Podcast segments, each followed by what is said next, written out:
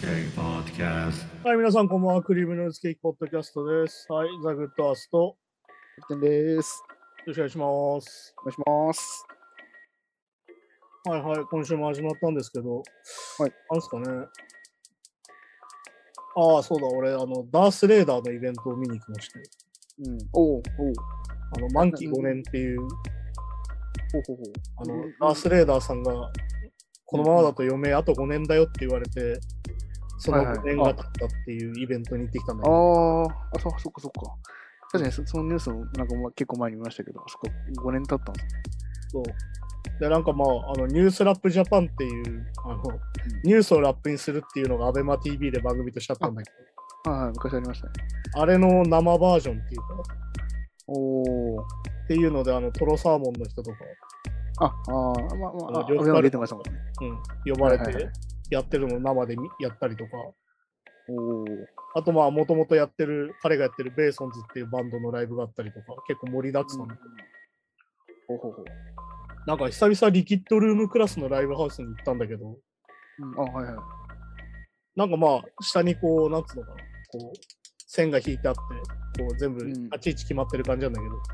ど、あ、はいはい。ちょっとソーシャルディスタンスが。そうそうそう。それでもなんか、あの、満杯になってる中規模以上のライブハウスに久々行ったなと思って。うん、おお。で、力道も結構大きいです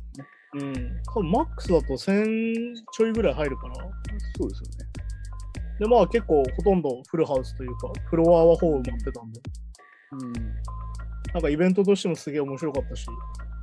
えー、いいですある意味俺、ラップバトル的なものを初めて生で見たから、多分。ああ、そっかそっかそっか。うんなるほどなるほそうそう、なんか、いわゆるラップバトル自体は流行ってるからさ、ど。うんそれこそ YouTube やらいろんなとこ見てるといっぱい出てくるんだけど、それのなんかはいはい生の雰囲気ってなかなか見れないというか、まあ確かに。そう、そのなんかニュースラップジャパンのその生バージョンみたいなやつは、そのベーソンズのリズム隊の人2人いて、うん。ベースとドラムの人がいて、ああ、あの、名前演奏。はい、これは今回は恋人って流して、で、はいはい2人がジャムってセッションが始まって、それに合わせてこう、お互いにやっていくんだけど、おー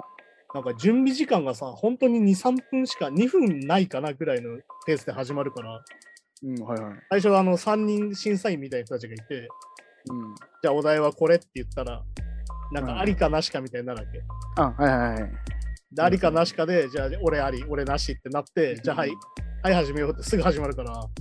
おやあ。ーこの頭の回転の仕組みはすごいなっていう。そっか、そっか、じゃああの番組本当にじゃあもう結構そのくらいのペースでやつ。本当の即興みたいな感じなんですうん、なんかほとんど編集してなかったらしいからね。よ。へえあの短時間であれだけ言えるんだからすげえなって感じがしたけど。確かに。で、ちゃんと一応韻も踏んで。うん、しかもまあディベートみたいなもんだから、ディベートのラップバージョンだと思った方がいい感じだから。あはいはいはい。な例えばなんかそのシオンの性加害の話で、いわゆるその枕営業ありかなしかみたいな話なんだけど、あ要はなしなんだけど、いわゆるありだったらどういうふうに言えばありに感じるかみたいな風でラップしていくから、ああ、そっかそっかそっか。そういうのは本当に多分ディベートの授業に近い感じにいや、それすごいですよね。なんかそう、うんそれをラップに起こせるのもすごいけど。うんなんか瞬時にそう、やっぱ、ね、そういう自分の考えとかアウトプットできるっていうのが、まあでも本当にラッパーってそういうことだなと思って、要はミュージシャンとラッパーって何が違うのかっていうのはそういうことでさ、うん、ああ、うんミュージシャンが要は途中で急にドラムが変わったり、ベースのラインが変わった時に対応できるのと一緒で、ラッパーはじゃあ、はい、この話してって言われたら、はい、じゃあ自分の言葉で言えますみたいな。いわうん、みたいな感じなのか。ああ、ゆる先週も言ったけど、要は言葉を言うのがあの人たちの仕事だから、うん、要はある意味、歌うことだったり、楽器を演奏することの代わりに言葉を発するから、まあ、そっかそっかそっか。だから本当にね、そういうもんだと思うし、だからいやなんね、かそれをちょっとね、生で見ると、お互いの雰囲気みたいなのも分かって、うん。意外とやっぱ始まる直前ってピリピリすんだなみたいな。ああ、まあ、そうなんですね。ああで、要はどっちからやるみたいなのをこう話しながらとステージ上で。ああ、じゃあ俺先やりますよとか、俺後やりますよみたいな。ああ、ああ、だから当然、あのあ、トロサーモン久保田の方は吉本の話を突っ込まれたりするわけです、そういう話するとね。ああ、はいはいなるほどね。そっかそっか。あとなんだっけ、木下ゆきなが写真集を出すのを一般人になって出すのありかなしかみたいな話とか。おー、結構じゃあ本当、旬な話題。そう本当にだからその場でその審査員役の人たちが考えてその場で言って、本当にその場で話すみたいなあー、なるほど。その久保田に対していやお前吉本の先輩の話だろみたいなのをわざわざラップでいじるああ、そこからディベート来て。あ、じゃあ、本当はディベートプラス本当バトル。あ、あ相手のちょっと弱いところつくみたいな。あはあいそうそうだから要は言いまかすもんだからいや、なんか本当す、なんか、うん頭の中で何個考えてるのっていう、なんか、まあ改めてですけど、ラップバトル含め、まあまあだからやっぱりなんかでもディベー日ト要素あ本るでからね MC バトルが流行るのも結局なんかあのなんつうのかないわゆるそこの競技性がすげえ受けてるだけだとも思うんだけど逆に言うとねうん、まあそうですね。だからその文脈というよりはそこでなんかうまいこと言うのすごいみたいなことになってるからだから逆に言うとそのなんつうのかなあんまり政治的なことを言うとすげえ怒る人がいるみたいな言うけどいやでもニュース題材にラップバトルやったらこうなるに決まってんじゃんみたいな話もあるしもうまあそうですよね、確かに確かに。だからなんかある意味こっちの方がそのなんだろうな MC バトルという競技の中で何をやるかみたいな話になっててうん、面白いなと思ってだからさっき言ったディベートにもなるわけその自分が思ってないこともちゃんと含めてやらなきゃいけないっていう。そそそいやそうかそれもできるのかな、だからそうだよな、さっきも言ったけど。うんへえっていうのでね、なんか面白いなと思って。そしてやっぱりあの、ちょっとでガめクラスのライブハウスで生で聞くのはやっぱ気持ちいいなっていうのもあって。ああ、まあそうですね、確かに確かに。うんそうか、ビートも生演奏ですもんね。そうそうそう。そういうのもあったりとかね、結構面白かっまあなんかああいうのってこう、なんか、あアベマ TV とか見てると、た。うん。なんか字幕があったりするから結構分かったりするけど、結構生で聞くと、人によってはなんか、どうなのかな、なんかんあんまりラップするの聞き慣れてないと、なんか、聞き、なんかね、何言ってるか分かんないとこもありそうだけど、そんなことなかったですかだからそこで多分あれなんだよね、そこの整合性は別にいらないのが生の良さっていうのもあるし。そうそう要はみんな歌詞追いすぎだと思ってるから、俺は音楽聴くときに日本人って。いわああ、はい、まあ、そうそうでゆる音として捉えた方が面白くないみたいなのもあるから。すね。うん。だから、MC バトルとかもよく聞くとそこまで韻は踏んでないからね、実はね。まあ、そっかそっか。ある指定とかがすごいだけ、いすごすぎるだけでって感じ。要はすごすぎるし、要はそこを意識してるだけで、うん確かなんか、呂布カンブラとかなんかインタビューでもうふ、俺はフリースタイルバトルで別に韻は踏んだりしないみたいな。うん。別に俺そこ求められてないしみたいそっかそな。っあかのちゃんと凝った韻みたいなやつは別に俺は音源でやるから、別にフリースタイルバトルでそういうことはやってああ、そっかそっかそっか。まあ、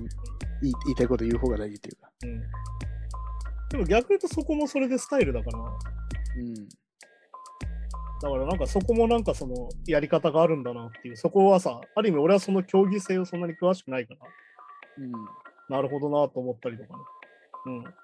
それで帰りにダースレーダーの本を買って帰ったりとかして、うん、おお、ないんいなとなくいいインプットになったなって感じだった。おーえーいいな。やっぱりなんか、何でもそうだけど、やっぱ生ものだからさ、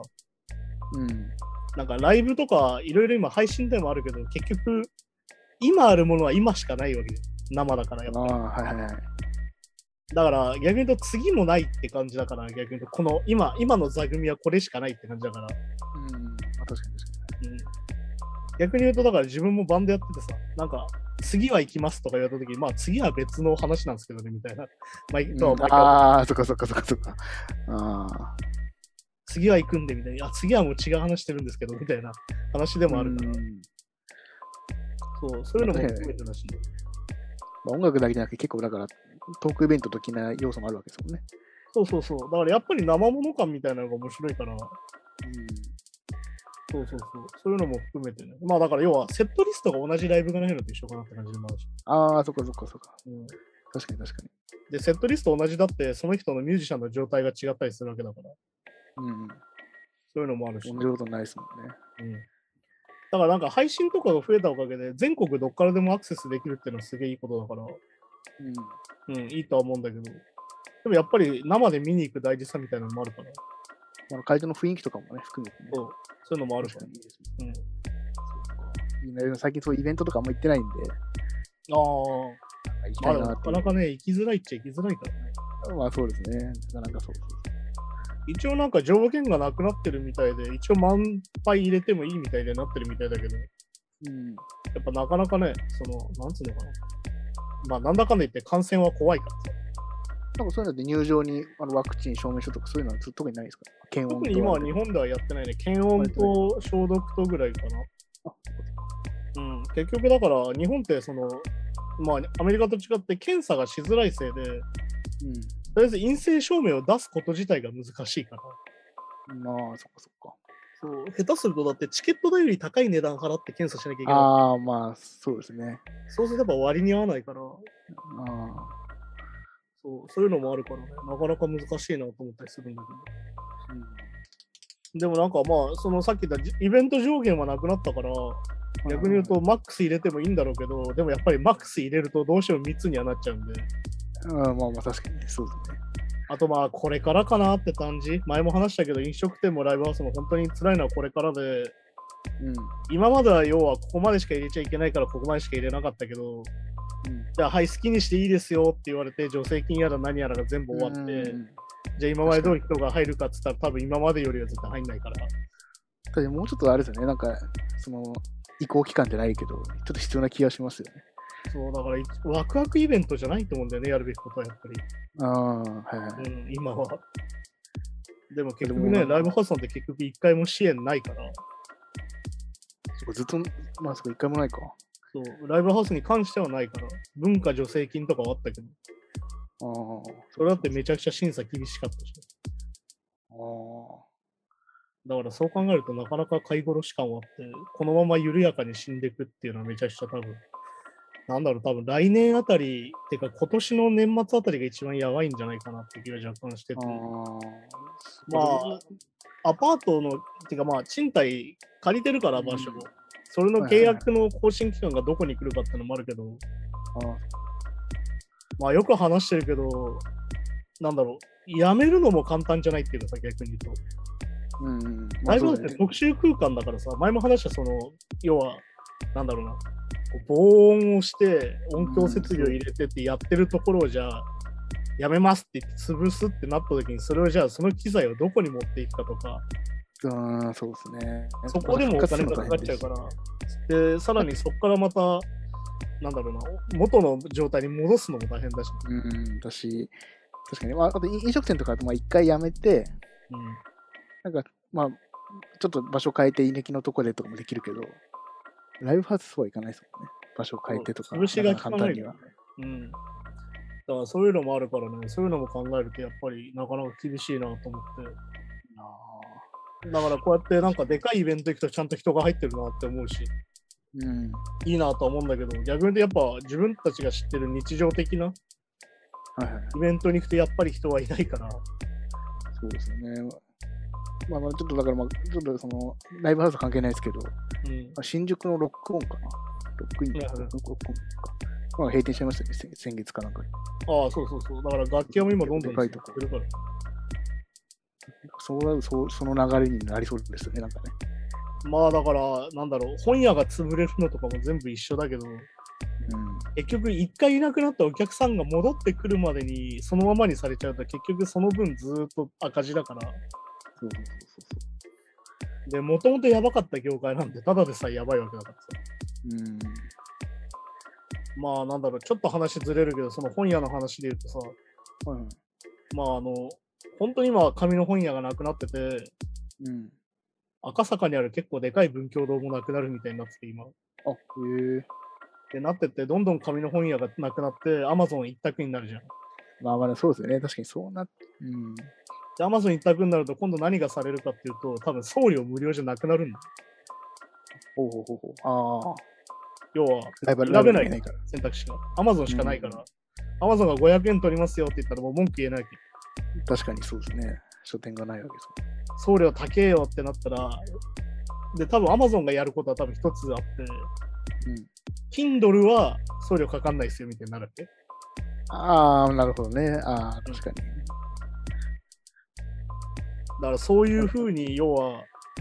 何度も言うけど、その業界が狭くなってって、一一強になっちゃうと、一強の言い分を聞くしかないっていうまあそうです。てか、まあなんならもう、その、本自体がなくなりそうってやつ、なくなりそうですよね。みんな Kindle。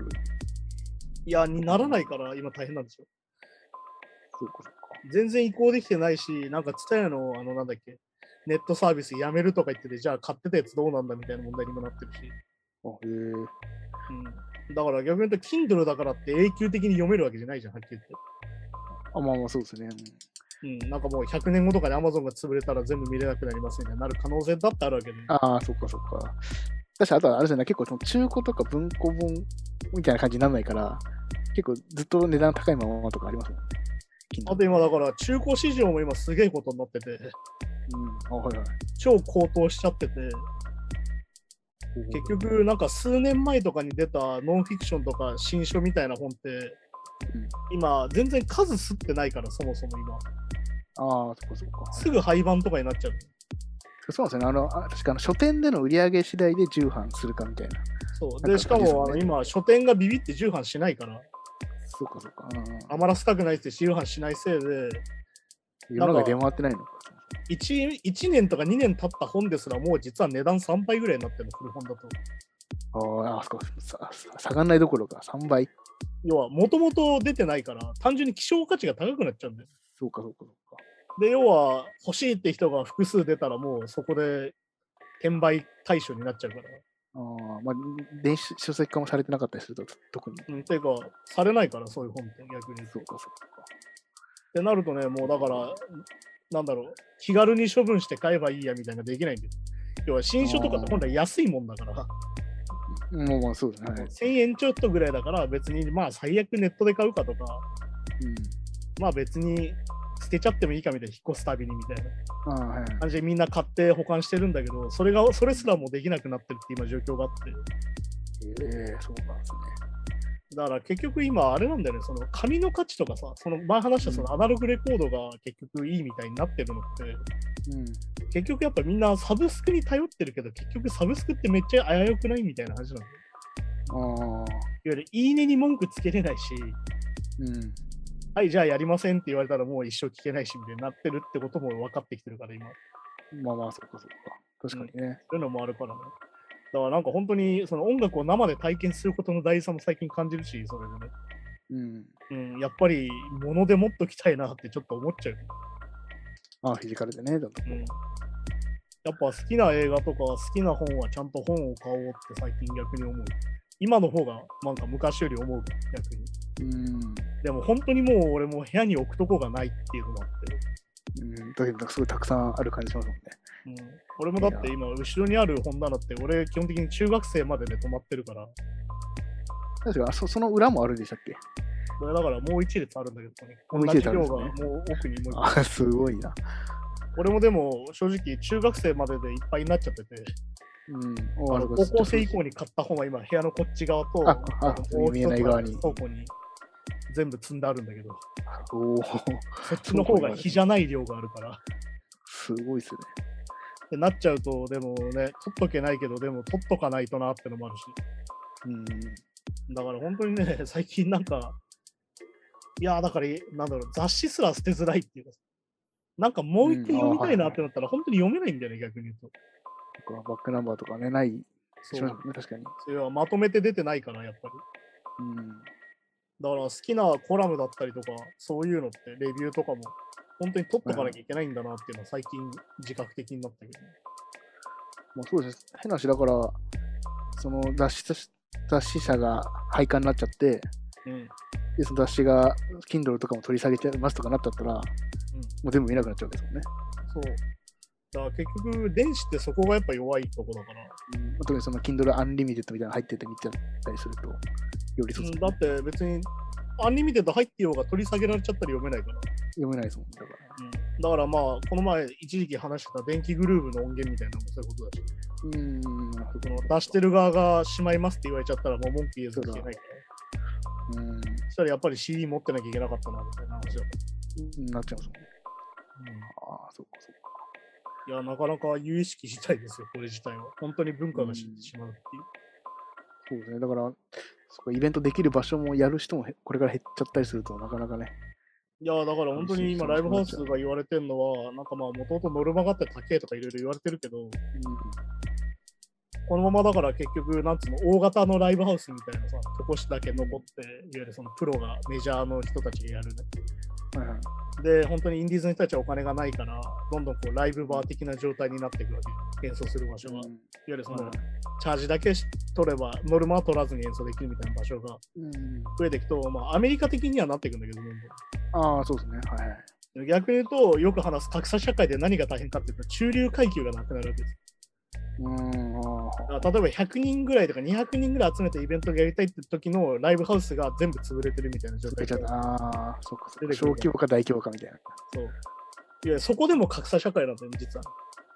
あだから、小規模の人たちが大きくなりたいってなった時に、次のステップがもう1000単位とか万単位になっちゃう。あ、そうか。それなかなか厳しいですもんね。だから俺はでも、なんだろう、アイドルとか応援してて思うんだけどさ、みんな、なすぐ武道館を目指すとか言い出すじゃん。うん、はいはい。でもそこって実は重要じゃなくて、実は。ほうほうまあ、アイドルとかって逆に言うとよく寿命があるって言われるから、そういう人たちはまあどんどん大きいとこ目指せばいいと思うんだけど、バンドとか特に、うん絶対ね、武道館1日やるよりね、ゼップ東京1週間前の方が絶対得なのよ。ほうああ、なるほど。は動員としてね。いわゆる商売としては。ははだから結局要は中規模みたいなライブハウスで結局定期的にちゃんとできて、ちゃんと埋められるバンドの方が長続き絶対するんだよ。そうか、そうか。確かに確かあの商売として考えるとね。に。でも結構だから東京ドームとかも、本当は 2days やんないと採算取れないけど、うん東京ドームでライブやったってことが大事だから、1日だけでややるっていうバンドとかもいる。なんかね、そういうグループとか。まあでも東京ドームは基本的に2日で組むよだから要はなんでかっていうと搬入と撤収に1日かかるからああ、そうか、そうか。そうだから大体3日抑えて1日搬入撤収に使うからうん。だから結局まあ2日やらないとペイしないってのが有名な話でだかうん。ら最近多いのは武道館クラスのライブだと他のグループのライブを連続にしてステージセット使いますとかやってるからああ、あそこ、そういうのも、そうか、なるほどね。そうすると撤収の回数が1回減るからそうばらさなくていいからってことか。そうっていう風になるんだよへえー、そっか。まあだからそこも実は格差社会なんですよやっぱりうん。だから結局、だからなんだろうな、有名じゃなくてもいいわ、武道館でライブできて夢があるねみたいな話するけど、いうん。やでも別に有名じゃなくても音楽続けれた方が良くないかって俺は思うわけ。まあ、そうですね、はい。はっきり言えばね。別に有名じゃなくても好きなことやりたいだけの人もいるわけじゃんみたいうん。まあ、いや、本当やっぱ続けるってことがね、本当大事な気がする。なんかやっぱ。な。ね、だから今週2週分映画コーナーで見た映画とか見ててそういうふうに思うわけです。うん。まあ、そうですよね。確かにね。音楽で生活するとはみたいな話がやっぱ出てくるから。そうですね、はい。うん、いや、そんな感じでね、今週もそういう感じで思ったんですよね。はい。でそんな感じで今週もニュースに行きましょうか。ジャック・ホワイト最新ツアーの音源がサブスクリプションで公開されることが決定と、はいでジャック・ホワイトは今回のワールドツアーにおいてサウンドボード音源がリリースされることが決定しているとうん今回サプライチェーン・イシューズと題されたツアーはそれぞれの公演の音源がサブサブスクリプションサービスの NAXNet を通してダウンロードやストリーミングすることができることが明らかになっていますとはいこのネットはえ月12.99ドルでサービスを利用できると、まあ、せん日本でいうと1500円ぐらいですかね。はいはいはい。なるほど、ね。これ、来ここのところニュース読んだ時サブスクって言ってたんで、うん普通に Spotify とかそういうのかなと思ったら、このナグスネットっていう結構珍しいって、珍しいっていうか、なんか、あれなんです独自っぽいやつですね。そう、このダックスネットっていうのは、前話したあの、パールジャムとかメタリカがさ、うん、はいはい。なんかツアーの音源をその日のうちに変えますみたいなサービスをやってるって話を前に多分したんだけど、はいはいはい。それをやってるサイトでもともと、あ、なるほど。要はなんだろうな、どっちかというとライブ音源を専門に扱ってるサブスクサイトなんだけど、うん。うん。で、まあ、合わせてその、なんだろう、ブルース・スプリングスティーンとかもいろいろこう、結構大御所系の人もやってるんだけど、あ、はいはいはい。まあ、どっちかというとだから独立してる人たちじゃない、どっちかっていうと。うん。知名度もあって、いわゆるインディーズ的にやってる人たちが結構やってるって感じなんだけど、うそん。うそこに一応上がってて、なんかまあ、ナックスネットに関しては、まあ、その、なんだっけな、確か MP3、フラックレス、あとあれか、AC、あと CD 音、CD かな。CD サイズでデータもあって、要は CDR で自分で焼くと、ちゃんと CD の、あの、音質になりますよっていうフォーマットまでやってる。ああ、なるほど、なるほど。うんあとまあ、なんだっけな、これあの12.99って言ってるけど、一応なんかハイファイストリーミングっていう24.99ドルのやつもあって、うんああ、そこいろいろ金額プランがあるんですね。そっちだとあの360度のあの、なんだっけ、なんつうのアストラウンドみたいそうリアリテな。あ、ドルビアィトムズ。オーディオだっけあるじゃん。はいはいはいあれもできたりとか、おー、えー、あ空と間まあ音24ビットオーディオは当然あるし、うん。あとまあハイレゾ。ゾのストリーミングもできるようには一応なってて、一応まあプランもそこもあるんだけど。あ、そんな細かくあるんですね。そうそう。今結構なんか、アメリカとかそういう海外のストリーミングサイトって結構そこで差別化してて、まあ今、あれじゃん、Spotify も単純に無料なのとプレミアムで違うって基本的にあれじゃん、ビットレートが違ったりとかするのうもあん。る、うん。はいはいはい。そういうのに近い感じでやってて、この NUXNET は本当にもうだからどっちかというとアーティストに優しい感じで、アーティストがどういう音源を出したいかっていうのに合わせてちゃんとフォーマットを作るって感じなんだよ。うん。だからまあ、それこそサードマンレコーズっていうジャコエとかやってるレーベルに対しては大体やってるかなって感じ。ライブツアーが始まると。なるほど。うん、まあ結局その生で見に来たファンの人たちのある意味お土産として最初やってる要素もあったんだろうけど、メあータリカとかパルジャンとか。はいはいはいだけどまあそれ自体が今さ、それこそさっき言った配信ができたりとかいろいろしてるから、うんそこはそこでまた違うビジネスチャンスになるんだなって感じは今してるんだけど、見てて。だから、だからライブ映像じゃなくて音源なんですもんね。そう、なんかね、映像も売ってはいるんだけど、うん。で逆にやっぱやっぱ限られてて。それなんでかっていうと、多分サウンドボードってさ、要はみんなのモニターだったりするから結局。ああ、まあ、そこそこか。いわゆるそのわざわざそれ用に撮ってないっていうのもあると思うし、多分。うん。いわゆるもともと自分たちの持ってる音源の中でできることをやろうって感じなんだろうね、多分。えーで、なんかちょっとまあ言い方あれですけど、ちょっとブートレックの E 版みたいな。まあだから、公式版みたいな感じこういうのがもともと多分、ナグドットネットが出始めた理由っていうのは、うんいわゆる海賊版をやめて公式でちゃんと出そうぜっていうのがスタートだから、いわどこどこあゆるその海賊版って結局本人たちに1円も入んないわけよ、はっきり言って。あまあそう、まあ確かにね、本当そうですで、マニアックな人しか買わないじゃん、ある意味海賊版ってはっきり言うと。よね。うん。でもさ、マニアックな人たちってさ、逆に言うとお金出すわけよ、それに対してしっかり。ああ、まあ確かに確かに。そうですね。はいだ。ったらさ、公式でちゃんとやった方がよくないみたいな話なんだよそうか、確かにね。まあ、俺は正直、海賊版もそこそこ好きというか、聞くのはうん嫌いじゃなくて、あのうん最近だと、あの、イヤモニ傍受音源とかがよく落ちててさ。ヤモの傍受音源。要は、今さ、イヤモニあって、結そう構かそうか。ワイヤレスで押してるからあ無線機で取れちゃうんだよね、綺麗に。あー、あー面白いです。そうか、そういうのもあるんですね。そうすると、あうんの、アーティストによって全然使い方が違くてさ、モニターの。うん。うん。だから、誰のモニターとか分かるわけ。誰のあーイヤモニみたいなのが分かってて、で、どんぐらいの音回線のかとかもわかると。分かるし、あとまあ、クリックが鳴ってるしね、ずっとね。あ、そうかそうかそうかそうか。あとまあ、その、スタッフをどやす声とかも入ってるし。うん。 あ、確かに、そうか、そういうところも。全部入ってるかあら、逆に俺はそういうのが好きで、結構そういうの探してたりする時もあるんで、えー、まあ、あまりそういうこのうも大っぴらに言うもんではないと思うけど、それまああ、まあま あまあまあまあまあまあ。そうかそうか。まあこういうなんか、まあ、そのブートレックのいいとこって、まあ、まあここのこのこのサービスがどんなのかわかんないけど、そのライブの音源が聴けるってだけじゃなくて、そのライブ音源が映像化されるのがあるけど、やっぱこう、ちょっと音源調整されたりとかしちゃってるのが、はいはいはい。調整されてないバージョンで聴けるっていうのが、なんかブートレックのいいとこみたいな、なんかね、そういうのあったりするから、まあでも、メタリカとかクラスになったら直しちゃいそうだけど。あーどうなんですかね、ちょっとそこがわかんないんですけどね。まあだからそこも含めて、いわゆる公式をどこまで信用するかって感じだから、さっき言った、その海賊版もある意味価値はあるっちゃ価値はあるんだよ。だかうん、うん、そらうむき。ですね出しの音源が聞けるから。 い そうそうそうそう。やー、ナインチネイルズとかすごかったよ。なんか、ポップスの人たちってさ、まあ曲の入りのカウントってよくあるじゃん。うん、はいはい。曲の入りのカウントって今全部口で言ってんの。イヤモニ入ってて。僕全然そのイヤホニとかのあれ詳しくないですよ、ライブのやつとか。そうあそうだからクリックがずっと鳴っててさ、曲が変わるじゃん。で、すぐテンポ変わるじゃん。で、うん演奏がスタートするタイミングとかは、実は全部スタッフが口で言ってんだよ、基本的に。あ、スタあ、そうなんだ。あ、そうか、まあ、そうか、そうか。そう自分たちで要は頭取るとずれたりするから、うんまあ、確かに確かに。だからなんだ、ドラムから始めるときだったら、普通にドラムインっていうはい声が入ってて、スタッフの。うん。ドラムインって、ワン、ツー、スリー、フォー、ワン、ツー、スリーで入るみたいな。ああ、ええや、いるんだ。っていうのが全部決まってるの。うん。で、まあ、バンドによってはそれ嫌がる人たちもいて、レディオヘッドとかは流しっぱなしで、なんなら一回曲終わったら一回切らしたりとかしてて、おおーじゃあ次の曲ってだけかけて、で、まあ一応指示するみたいな。うんで、それを入れてないバンドもあるし、入れてるバンドもあるそのスタッフがコールするのをね。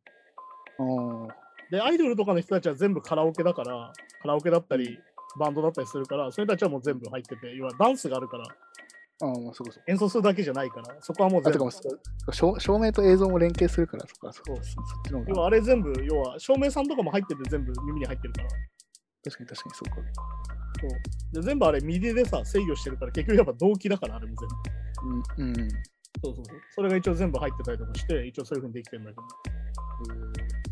まあだから、ジャック・ホワイトはね、前も話してた、そのアナログレコードの工場を持ってたりとか、はいはい。そういうのをなんか非常にその、ちゃんとビジネスというか、ちゃんとその雇用を生むってとこまでやってて超偉いんだけど、うん。そう最近だとなんだっけ、あの、フィア・オブ・ザ・ドーンっていう、フィア・オブ・ザ・ドーンか、アルバムが出てて、はいはい。あの、ニューアルバムが出てて、ちょうどその先週出たよって話をしてたんだけど、うん。はいはい。言いましたね。いや、相変わらずちゃんとバンドとして、バンドやりたくなる音源って感じ、やっぱかっけえなっていう。ああ、やっぱそうかね。やっぱ音のアイディアとして、ああ、こういう曲まだあるんだみたいな。彼らって要は引き算の音楽だからさ、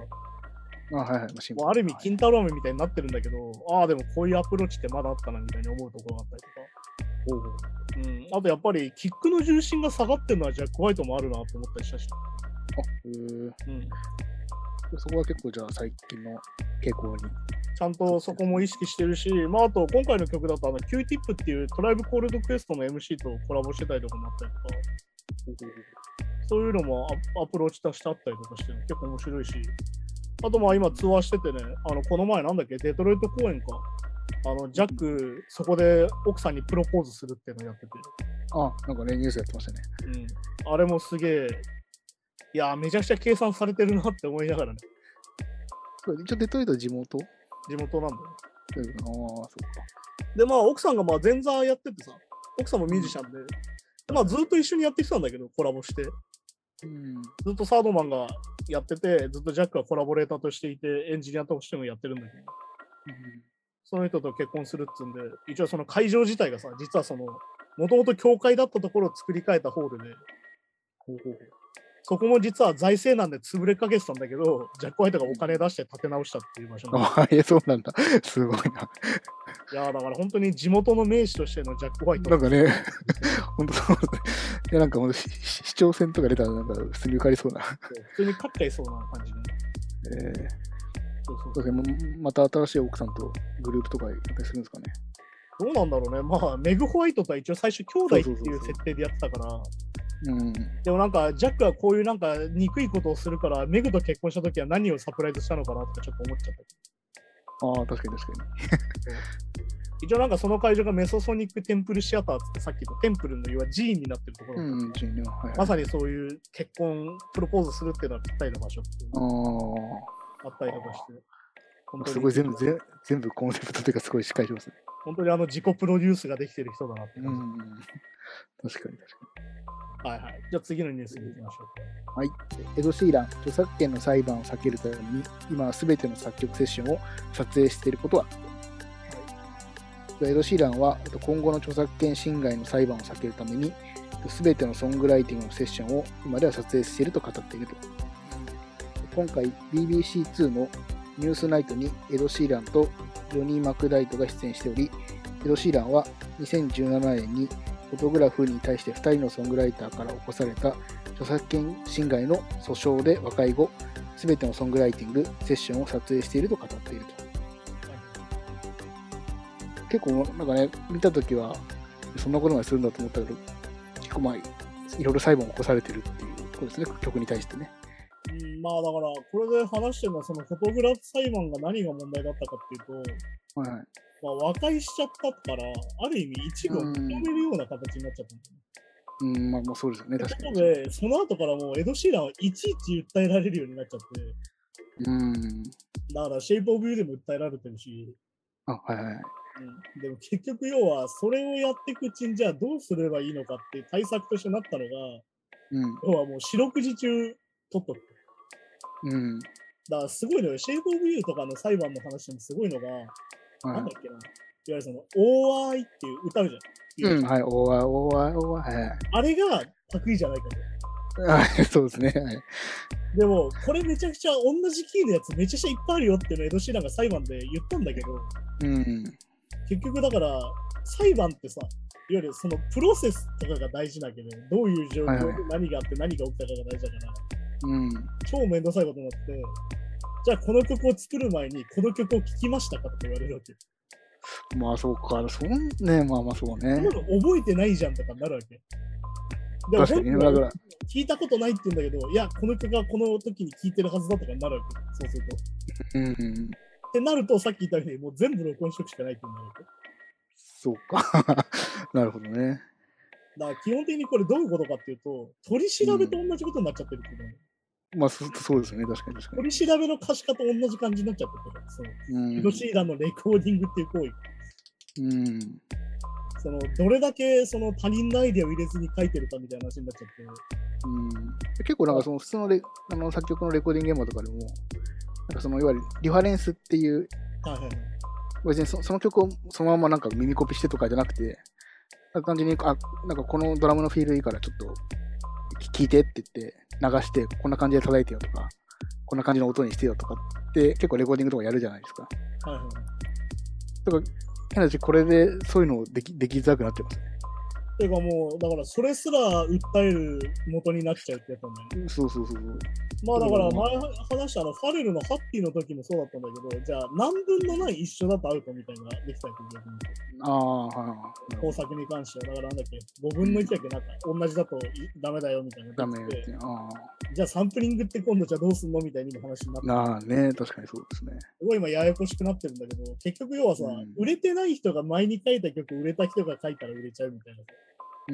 ん、これがじゃあ盗作なのか盗作じゃないのかっていうのよく言われててさ。確かにね。なんか、でちょっと前にデュアリパーかなんかでありましたね。あったよね。で、まうあ、んそれこそあのグリ、グリーンデーのアメリカンイディオットもそうだし、ああ、あそれこそ遡ればなんだっけな、多分ニルバーナのスネルズとかも確か訴えられてるんですよ。へえ。で、結局、これ、なんか、エド・シーランがこうなっちゃったのは、さっき言ったフォトグラフで和解しちゃったせいで、お金が出る前例を作っちゃったうんん。うん。で、まあ、そういうことですね。ね。前例主義だから、うん。で前もこうやったから、じゃあ今回も和解にしますかっていうと、毎回12億払うみたいになるわけ。そう裁判のやっぱ前例があるっていうのがそう大事になっかてなきりちゃうんです。そっかそっか。ああ。で結局やっぱポップソングを書く人っていうのはさ、 うんなんかネロ一発だったりするわけじゃん。いや、でもむずいですよね。そんなこと言われたらだっていうと。うん。ってなると、確かでも、でもこの全部撮影するっていうのはさ、正直さ、動物園の動物みたいになるってことなわけじいや、そうそうそうそう。ゃん。ね、四六時中、要はビデオに撮られて、その様子も自分は撮られてるっていう意識でやらなきゃいけないから、うん、いや、ほんとそうだからずっと、だから、だからなんかこう、いわ俺がパクリだって言われたら、それを停止しなきゃいけないわけですもんね。そう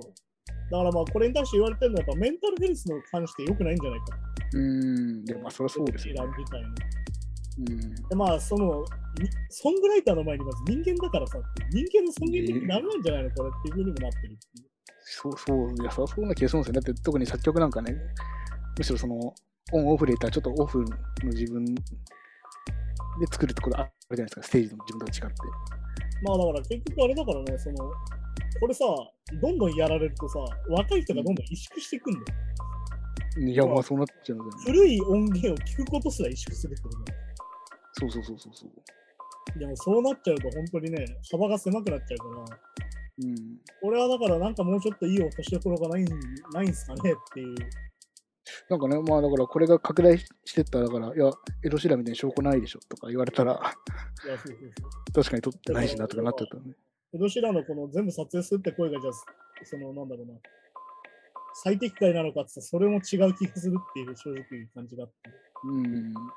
まあでも結局難しいっすよねやっぱそのコスト的にもめちゃくちゃ金かかるわけじゃん、それだと。うん。で、その間しかもライブで演奏できなかったりするから、その曲は。はいはい、ああ、そっかそっか、確かにね。裁判と中、いうのね。も考えると相当なストレスだから、なかなかね、これは音楽作る側としてはなかなかの問題だし、うん。まあでもぶっちゃけ映画とかも何でもそうだけどさ、何かを元にしてるなんていっぱいあるわけだから、ていうか、まあまあまあ、そそもそもね、そうそそういう文化ってそもそもそういう成り立ちですもんね。そうだからそこのね、落としどころっていうのを探すべきなんじゃないかなと、こういうニュースを見てて思います、ね。ま結局要は、エド・シーランは逆に言えばお金があるからこういうことができるわけ、ね、あ確かにそう。でもお金あるから訴えられてっていうのもあるけど、うん逆に言えば。あるけどって話で、逆に言うと本当に末端から揉め始めると本当にキリがないというか、うんまここにもああるんでサンサンサンプリングレストじゃないですからね。そそうもそもね。しかもだから、キーとかをさ、押しててさ、特定のフレーズと歌詞が似てるからダメみたいなのある。でももっとジャンルによってはそんなのいっぱいありそうですよね。うん、だからそんなこと言ったらね、いろんなものが例に挙げれますよ、正直今だそとうそうそうそこれとこれって似てますよねみたいな話で、なんだよ、レッドチェック言ってないから、そんなのあるんだよう。いやいや、ほんとそうそうそうそっていうふうに考えればね、キリがないんで。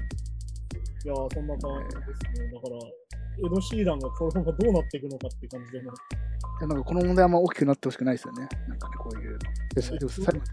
何年とかですもんね。年単位とかで。年単位でかかっちゃうからね。いやそれに対してモチベーションも下がってきちゃうからね、創作に対するの。ー、確かに。うん。それもあるから、やっぱり自分のメンタルが大事な中で音楽ができてるから、うん。よくそのハングリーな方がいいとか言うけど、ハングリーだったら逆に言うと音楽作る余裕なんかないぜみたいな話になっちゃうから。そう、いや、なんかその、やっぱメン、そうだね、なんかその、モチベーションがハングリーだと、やっぱ、それもう本末転倒というか、いや、だから結局、なんかよく言うんだけどさ、あの、そういうなんか文化芸術みたいなのって余裕がないと生まれないから、だかそういらうのあれだよね、その、なんつうのかな、その、さっき言った格差社会もそうだけど、結局要は、貧困に次ぐ貧困になっていくわけよ。ああ、はいはい。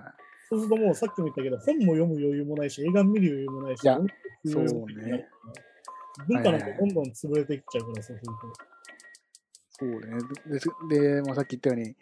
あ、そういうのが少なくなってくると、ね、ん一個の値段が上がってきて、余計買えなくなって、はいとかってね、どんどんどんどんどん。と。まあ、ちなみにガストのランチが170円全部値上がりしました。まあ、そうか。ファミレスだよね。まあまあね。 まあでも何度も言うように、なぜ安かったのかを一回考えて、まあまあまあね。とかそこもあるのか。そこ難しいですけど、確かにそうか。なぜ安いのかっていう。じゃあなんで僕たちはこの300円でご飯が食べてるのかっていうと、それを300円で食わすための時給で働いてる人がいるっていうのを常に考えなきゃいけなくて。そうだね。ってことはやっぱり物価が上がるってことは、やっぱり俺たちの給料も上げてくんないとさみたいな話をやっぱ積極的にしていかなきゃいけないんですよ。まあ本当そうですね。うんで、中で今日は1ドル126円についになりましたけど、なんかね、そう言っても、なんか、なんか一応何十年、20年ぶりぐらいとか言ってましたけど。いや、てか上がり続けてるのって最近本当それぐらいぶりだから。うん。いや、でもあの20年前って何年ですかね確かに確かに。いやだってそれぐらいしかない話になっちゃうから。本当に成長してないんですね、やっぱ日本って。まあ、あの30年間賃金が下がり続けてるんですよ。あ、むしろ下がってんでしたっけ俺たちの賃金は下がり続けてるんですよ。ああ。だから僕なんかちょっと前、なんかちょっと聞いたのが、あクレヨンしんちゃんの家庭あああれ一般家庭だなんよ、あの当時。それ一般家庭、そうそう。で、でなんか一般の平均ぐらいの家庭ですよっていう描かれ方してるけど、結構あの、30代後半で係長とか、うん、だっで、て、ね、年収600万で家持っててとか、家庭に一戸建て持ったよ。そうそう。だからで今の基準だと結構ずれてたなとか。いや、そうだよ。あれ、サザエさんもそれ言われてるけど。あ、それあ、そっかそっか。はいはいサザエさんとクレヨンしんちゃんが描く、いわゆる一般中流家庭っていうのが今もう、こういわゆる上流扱いになってる。うん、なってるってことですね。ああ、っってことは、やっぱり、あの、日本が貧してるってことだよね。ていうことですもんね。っていう現れなんだね。なるほど。はい、そんな感じで今週のニュースでした。いやー、あれですね。はいまあでも本当に格差社会のニュースがどこにも入ってくるって感じだよね。 正直、うん、でまあそうですね。 まあだから、多分ど、ど、じゃあこういう格差ってやっぱ中流がいなくなるから、やうんっぱ、まあどっちも感じますよね、やっぱね。その、もそのもちろん、その、し貧貧乏というか貧しい側も感じるし、お金持ってる人も多分感じるでしょうね。多分そういう。お金持ってる人は難しいところでさ、そうなのおかな金持ってる人は困らないんだよね。変えてるんだもん。まあそうか。それは気づかあないとのかは何度も言うけど、その激安スーパーを使ってる人は感じるけど、うあの成城石井で常に買い物できるようん。な。ああ、 なるほどね。そっか。もうわかんないだ。から格差社会って基本的に何、貧者側が辛いんだよ。あだあって別に金持ってる人は何にも困んないんだもん。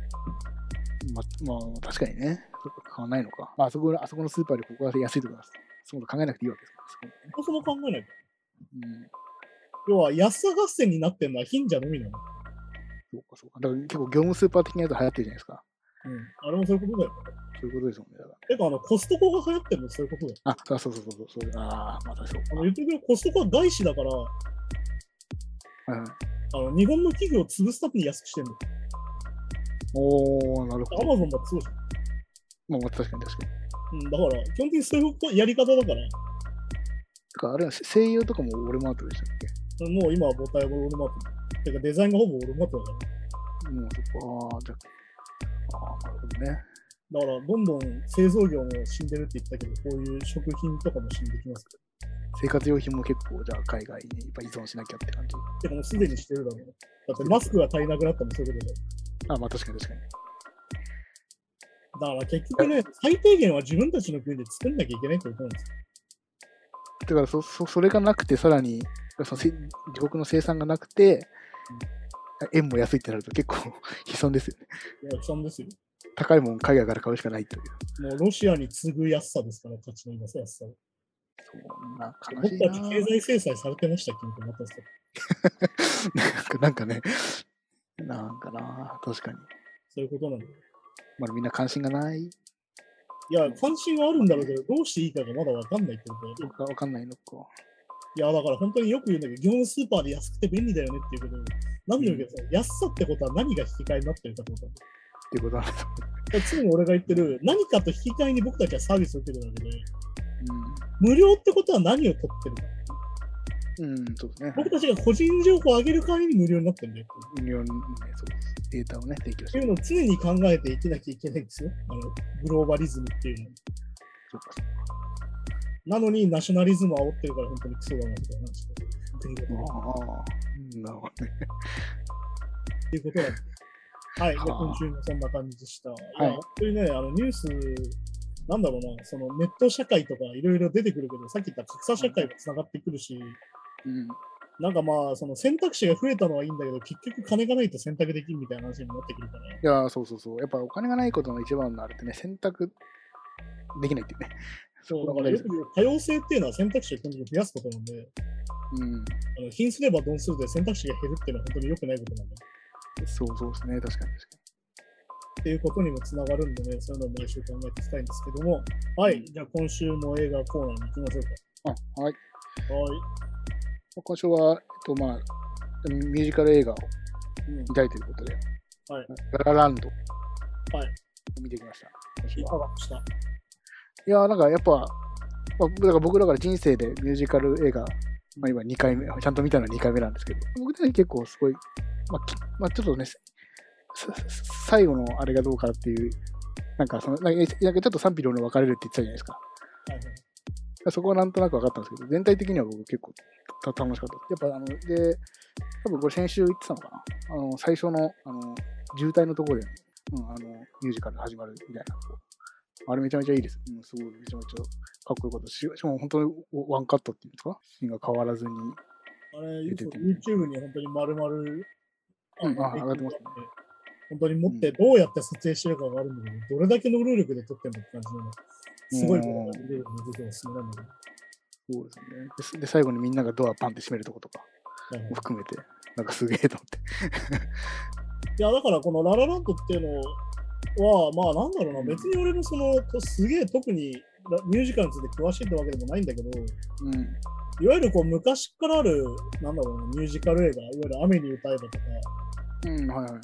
パリのアメリカ人とかもいろんなものがあるんだけど、いわゆるこのほほほほ代々つ受け継がれてるもの、うん。うん。お約束みたいなのを非常にこう復習復習しながらやおーってる映画ではあるんだけど、だから逆に言うと、これで、このシーン好きだなっていうと、大体それを掘っていくと、それの元ネタがあったりするんで、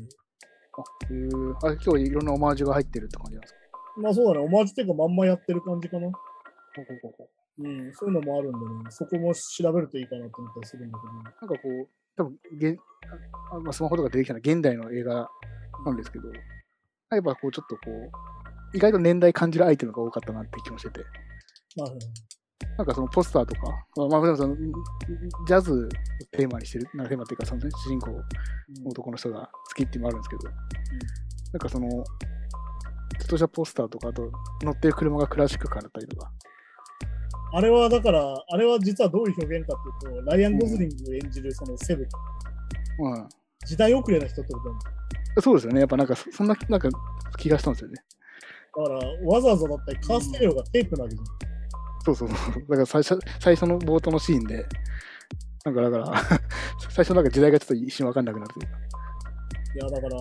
俺はあのセブンを見てるとさ、なんだろうな、本当にいろんなジャンルのオタクとしてすごいあの耳が痛いところがいっぱいあるわけです。うん。おー。 なるほど。あの最近の若いやつは的なさ。うん、あー。 ね、こう、ジャズはしまね、死んでるわね。であと、確スかクにねールが分かりやすいのはさ、ずーっと同じフレーズ練習してるわけよ。うん、はいはい。わかるあの、その、ずーっと同じテープをずーっと同じところで聞いてあげるけど、車のう中ん、うん。はい はい。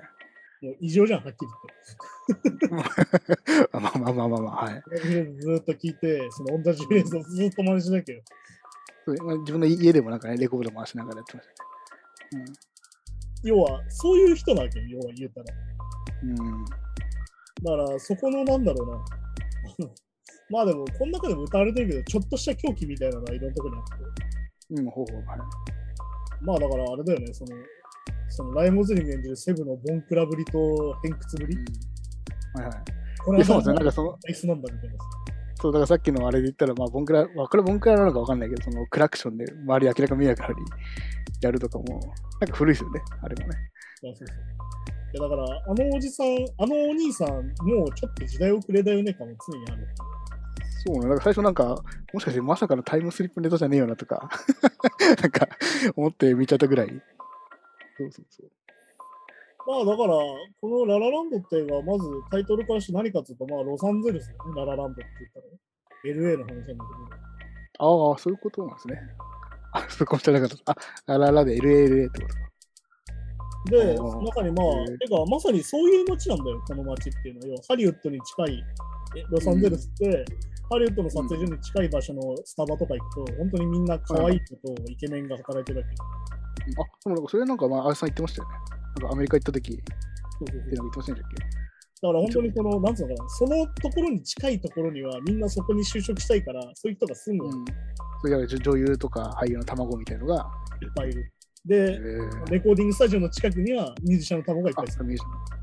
はっていう、だからロスってそういう人が集まってる場所なんだよ。だから先週話した、えっ、と、だからレントとか、そのチクチク分でいうニューヨークとまさにある意味一緒なわけ。いわゆる東側のニューヨークと西側のロサンゼルスって形はいはいはい。で。で、まあさらにその、にロサンゼルスの方がどっちかというとショー的な、いわゆるその、うん大メジャーのスタジオとかがあるから、ハリウッドは。エマストーンを演じる主人公と、そのライモズリンを演じる主人公の出会いみたいなのはまさに、この街じゃなきゃ出会わないとか。あ、まあそうかそうか。お互いね、夢を見たって感じですね。あと、要はロサンゼルスの特徴として、この中に何回も出てくるもの、実はまあさっき言った渋滞なんだよ。めっもう、渋渋滞があ渋滞よちゃ多いんだよ、実は、ロサンゼルスって。あああ、そうだ、そういう街なんだ。そうへえだからまさにオープニングのあの渋滞はまさにロサンゼルスって感じだよねあの渋滞が出てくうるん。。あ、ロス確かだに、あな。の、上に渋滞してるの、ロスって。高速で。へっえていうのも、ロスの特徴だったりする。あともうなんかちょっと個人、まあ、すごい本当めっちゃ個人的なあの感想になっちゃうんですけど、なんかあの、セブが、その、まあ、バンド誘われて、あなんか一回、こうちょっと、なんかリハーサルみたいなのがは入るじゃないですか。あ、す、かななんかあのあのススタジオ練習みたいな、なんかそう。入った時に、あの、誘ってくる友達がいるじゃん。うんはい。あれ、ジョン・レジェンドだから、そりゃ歌はうまいわけね。うわーまあ、そう確かに。あ、そうか、ジョン・レージェン。あ、そう、あれ、あの人ジョン・レージェンなんですあね。れ、ジョン・レジェンドなんですああ。で、なんかそのし場所は入った時に、なんかこう、いや、これじゃねえなっていう、なんかあるじゃないですか。本人が。で、その前の時に、あの、マシーン、まあのネイティうん。ブのはいはいはい。マシーンで音がバンってなって、で、とこで、 これじゃねえなっていう、まあ要は結構やっぱジャズの現場では使われないような機材が入っててはいはい、で、なんかないないなってなるじゃないですか。で、その後、多分その、もう生活って割り切って、あの、ジャズバンド入るじゃないですか。で、ライブのシーン多分、まあいろいろ、なんかピアノとキーボードとで弾いてるんですけど、あのリード弾くときに、あの、まあ、ローリーってメーカーのシーボードっていう、ああの、あの、あの、あのピッチベンドとあのキーボードが一緒になって、僕はあの映画見るとき、まあ、き機材とか好きなんで見ちゃうんですけど、普通あ、あああいうフレーズだったらキーボードでいいわけですよね、多分ね。あ、そうです、ね。そうだ、キーボードなんだけど、ただキーボードだと、それだけピアノの音色とかもいいの入ってるから、ジャズの現場とかでもまあ使われないことはないですよ、エレピの音とかで。うんだから、明らかにジャズで使われないだろうなっていう機材で、リードを弾くって、なんか、あのえなんか演出細かいなって、なんか僕個人的にはすごい思ったんですけど。まあだからこれあれなんだよね、そのデミアン・チャゼル監督自身が音楽やってて、うん、ああ、そう。あの、なんだろうね、いわゆるその、なんつうのかな、まあ、セッションっていう映画があってさ、一個前に、うん、はいはい。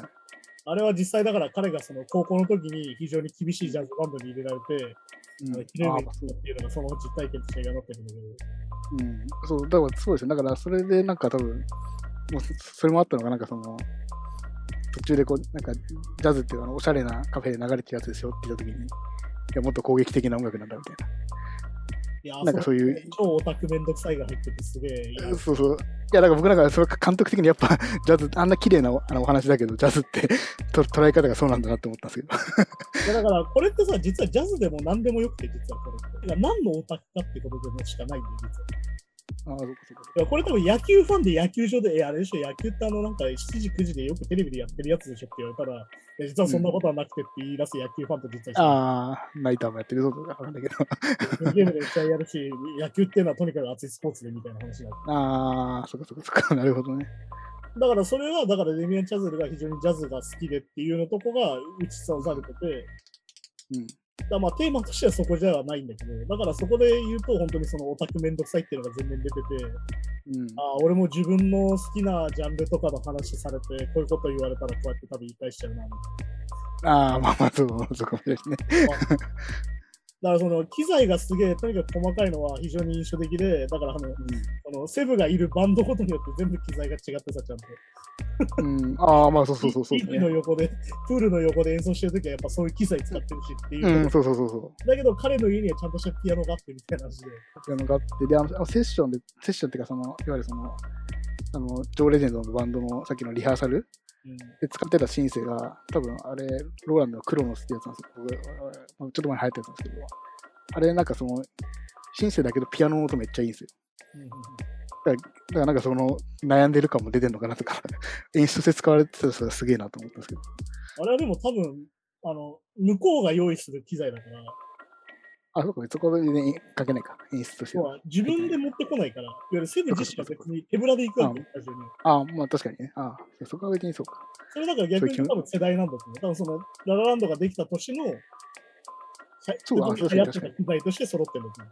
うん、とにそうですね。2000年代前半ぐらいに、うぐらいの。そう2010年、2010年前半ぐらい入ったんで。そうそう。で、なんかその時代ぐらいの話なんだ。だから本当にどっちかっていうと、その、お互い好きなものがあって、夢追い人同士で出会うんだけど、結局だからセブの方は置いてくれちゃうんだよね、っていう。うん、なんかね、そんな感じ。だけど、まあ、でも最終的にジャズバー一応自分で開いて、はい夢は叶ってるんですよね。そう。だから僕的にはすごい、まあある意味ハッピーエンド、ハッピーエンドだったのかなとは思うんですけど、あと印象的なのは、あのなんか展望台というか、まあい夜景見えるとこかな。ああ、はい。まあだから、いや、だからポスターになってるとこですよね。多分ポスターとかいわゆる。なんかあそこはなんかすごい、ザ・ミュージカルって感じ、僕のイメージで。うん二、人の会話から、なんか急に、こう何急に踊り出すみたいな。なってるとこだから、パーティーの帰りかな。あの、プパリウリのス帰りですね。あ、あそうそう、プリンを探してるとこですは。い探す途中ですね。あそこね。だからこう急にミュージカルのシーンが始まるんじゃなくて、あの会話の流れから、多分あれもワンワンカットなんですかね。どうなんだろでもあれはめちゃくちゃ印象的なシーンになってて、う。うん。あの後めちゃくちゃあれは真似されてる映像で。ああ、やっぱそうなんですね。あミュージカル映画のパロディみたいなので、ララランドいじるときに大体あれ使われるけど。えー、なんかそうなんだ。すごい、なんかぼ僕の数少ないミュージカルの、ミュージカル映画のイメージのなんか、 そのままって感じ、そうそう。ど真ん中みたいな感じでしたまね。あね、だから、この映画ってそのさっき言ったみたいな、その理論的な古典のそのミュージカル映画をすごいいろいろ復習してるんだけど、まあ、ある意味その新しいものにもちゃんとなってて、だからさっきみたいな、新しい定番としても、ララランドは結構今、なんだろう、ミュージカル映画といえばみたいなポジションには今ついてるんだよね。うん。ああ、なるほどなるほど。だからまあ、なんつうのかな、これはまあアカデミー賞で11部門にノミネートされてるから、うん。はいはいはい。当時最多かな、だから。で、まあ、だから、それでさらに6部門取ってるから、かなり取ってて、うん。まあ、ちなみに監督賞、主演女優賞、撮影賞、作曲賞、歌手歌曲賞っていうのをちゃんと取ってて、あと美術。だおーすごい。あ、美術も、あええからやっぱ撮影はやっぱさっき言ったワンカットがすげえってことだし。うん、確かに確かに。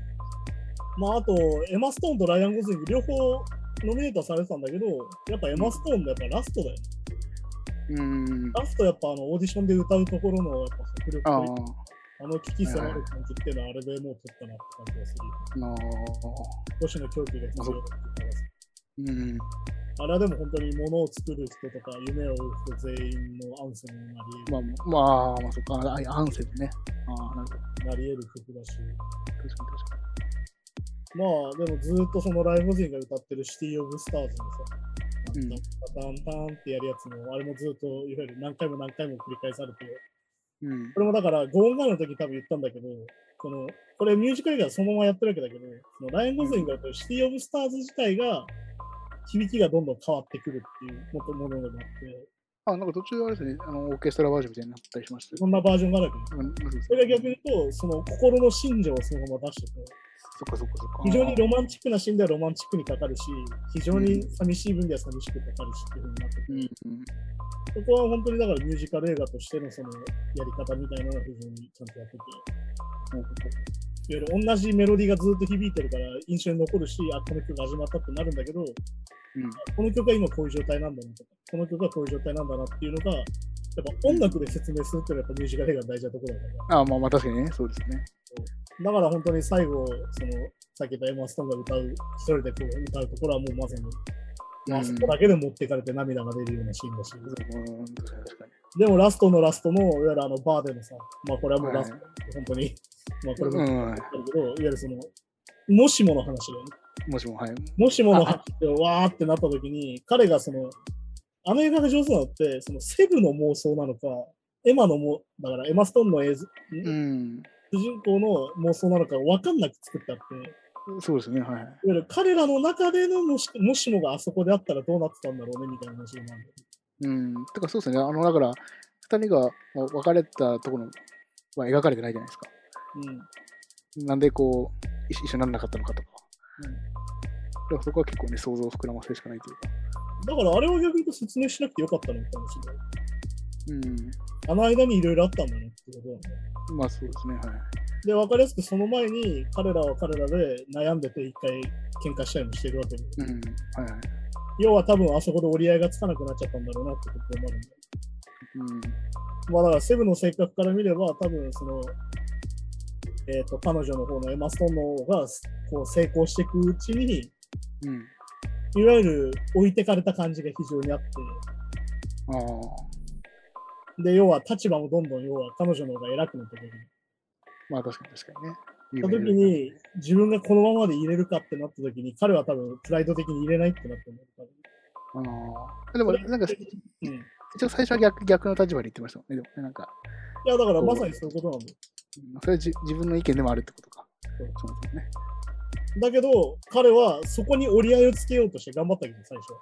うん、大丈夫生ね。活のためにじゃあこういうバンドをじゃあ続けてやればいいのかなって、やっぱそうじゃなかったけど、彼そそうですね。はい。もあの後にどう見ても続けてないわけだから、やっまあ、そうんそうそうそうですね。ぱり。で、要は最初に欲しかった自分の店を買ってって話になってくるから、うん。なんだけど、そこのミヤとセブのその関係性がどっかで変わった時に、うん、あ多分セブの方が受け入れられなかったのかなっていうのをちょっと思うあー、そっかそっか。いわゆるそのセブのそのさっきのオタク気質みたいなのもそうだし、いわうん。ゆる、なんだろうな、ある意味プライドが高いから入れるみたいなところあるんですよ、ああいう状態。まあ、なんかセリフ聞いててもね、なんか、いや、俺は、こうやなななんかね、この生活を選んでるだけあのコーンローコーナーに追い込まれてやってるんだみたいな。まなんかそういうセリフも出てきますよね。困なっんてかるねからねそうそう、姉姉との会話とかでもそうそう。っていうのもあるから、まあだから非常に、はっきり言って男の方がちょっと子供っぽいなっていうのあるわけで。 まあそうですね、確かに。だ かだからこの映画自体がその春、夏、秋ってこう季節が進むにつれて、うん、二人の関係の色が実は変わっててさ、これ実はすごいカラーコーディネートがすごいしっかりした映画で、おーほほずーっと映像の中に緑がずーっと入ってるのね。ああ、緑なんだ。あー緑が非常に印象的にずーっと入ってたりするんだけど、まあ、もう一個かな。あと、これだから演出なんだけど、着てる服の色でその時の感情がわかる。あーあだからオープニングで2人ともこう、あんまりいい状態じゃないから、2人とも青いスーツに青いドレスを着た状態でやるところが始まるじゃん。ー、うん。で、その後そのプールサイドで会った時は、ミアはオレンジのこう黄色いさ、あ服を着てて、セブはあ黄色い赤いジャケットを着せられてるっていう。あ。あ、うん。あ、そこそこそこ。あっていうので、こうカラーコーディネートと演出があって、部屋の色と、いわ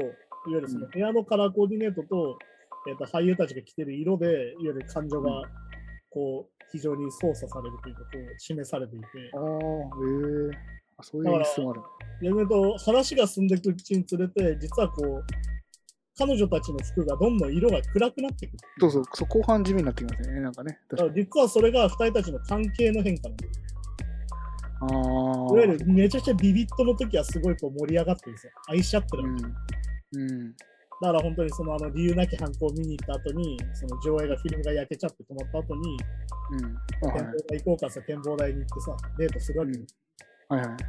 い。で、そこでワルツを踊って、うん。二人の交際が始まるってとこなんて超ロマンチックなシーンなんで、確かに、はい。あそこのとこはある意味一番カラーとしてビビッとでさ。ああ、うんそこそこ。で、こう夏はさ、こうデートを重ねて、こういろいろデュさっき言ったシティ・オブ・スターズのデュエットするし、うん。で、こうお金はないけど二人は幸せだったりするわけ。はいはいはい。その時にいや服の色もとっても明るい色を着てて、パステルだったうり、ん。そういうビビットの色を着てるんだけど、それがこうどんどん進むにつれて、ちょっとこううまくいかなくなってきたなって感じだと、ちょっとこう色が落ち着いてくる。確かに、なんか、あのね、あその食事ししてる時とか、そのあの俺バンドの話してる、ババンドはあのツアー何ヶ月行くのみたいな話してる時の服とか暗いですもんね、確かにね。っていう風になってて、実はだから2人の関係性はそこは演出で全部見せてる。ああ、そっかそういうのもあるんだ。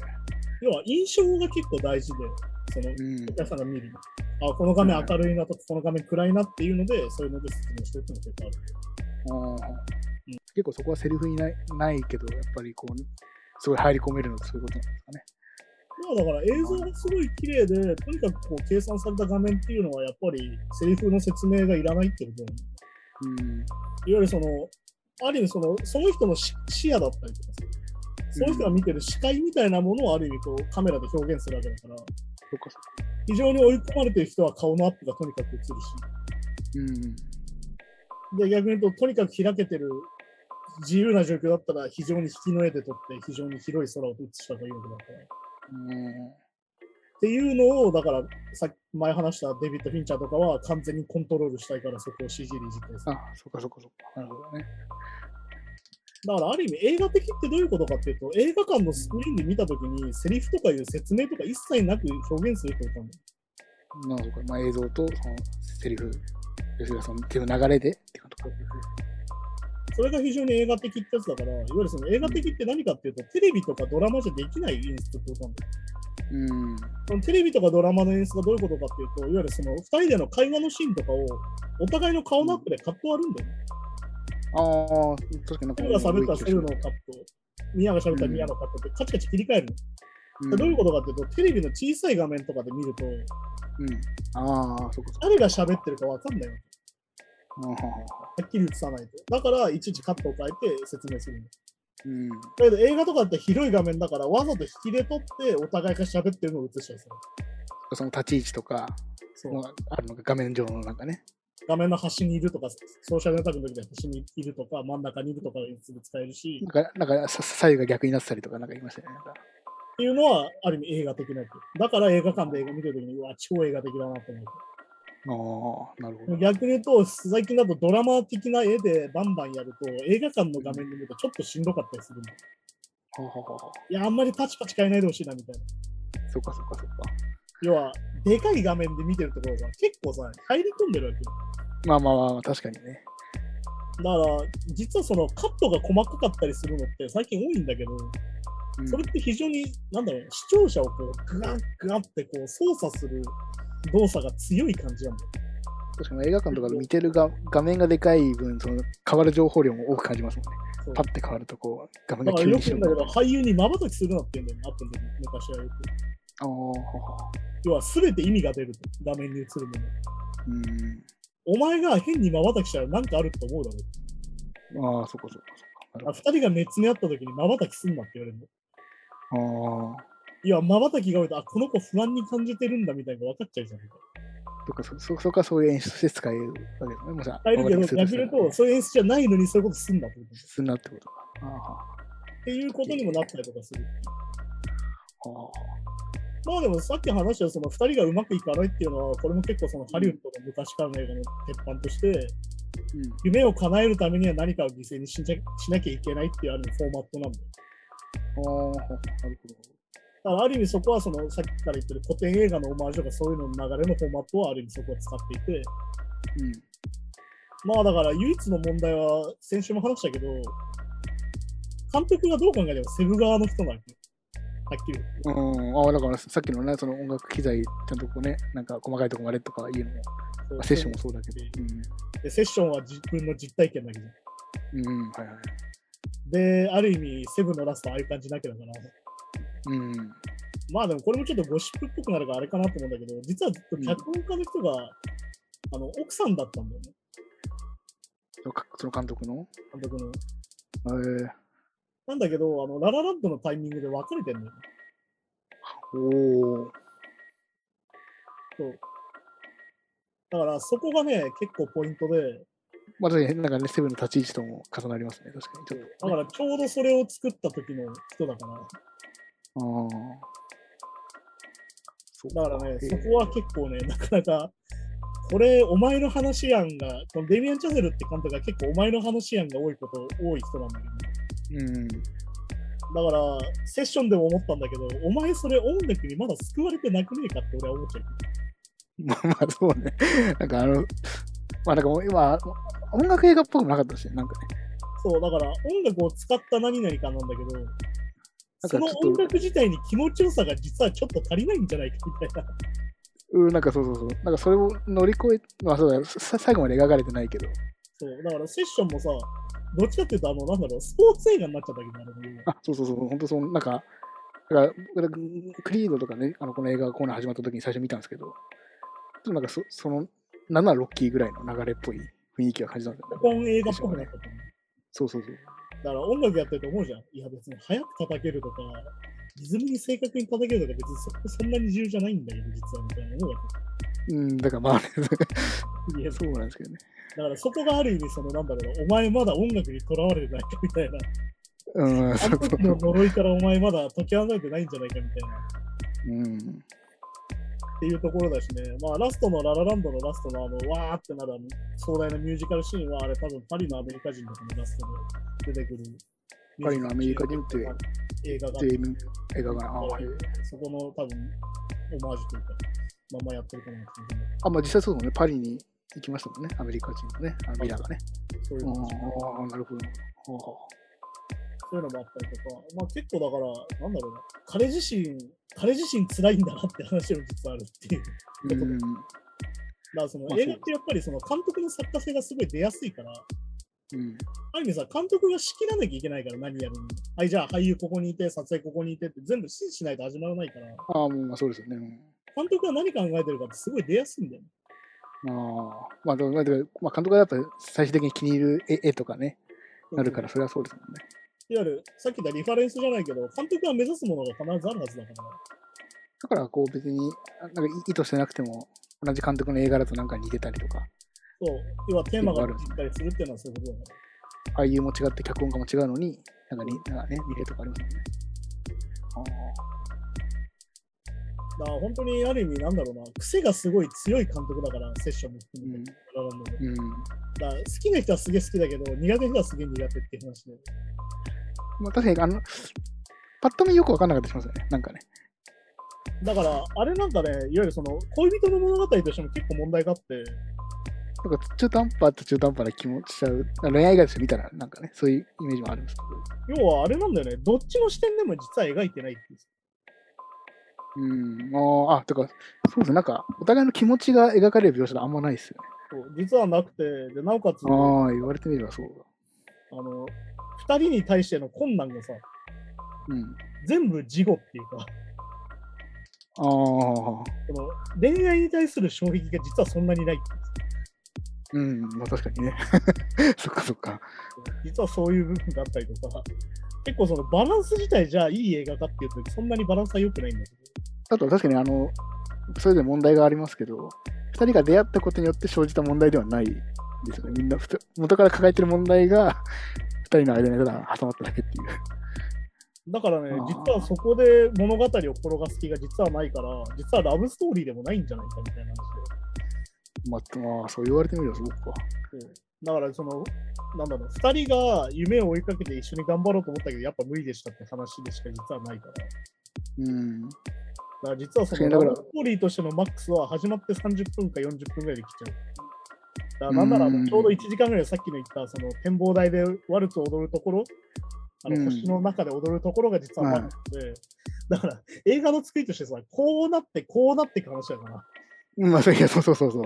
なんかね、あの、本当あの、ポスターのイメージとかだと、もうクライマックスでもうん、むしろね、いろんなもん、いろんなこ苦難が成就するような感じかなと 思ったら結構ね。そうだからラストのあの、もしもの話で全部持ってくじゃん。うん。お前それ結構力技じゃねえかって話だね。そうそうそう。 あれ、でもなんか最初から2人ともやっぱ一貫性っていうか、ね、あのお夢は変わってないから。うん、てかあれはだからさ、あの、もしもがさ、頭に実はあるわけじうん。ゃん。あそこで出会った、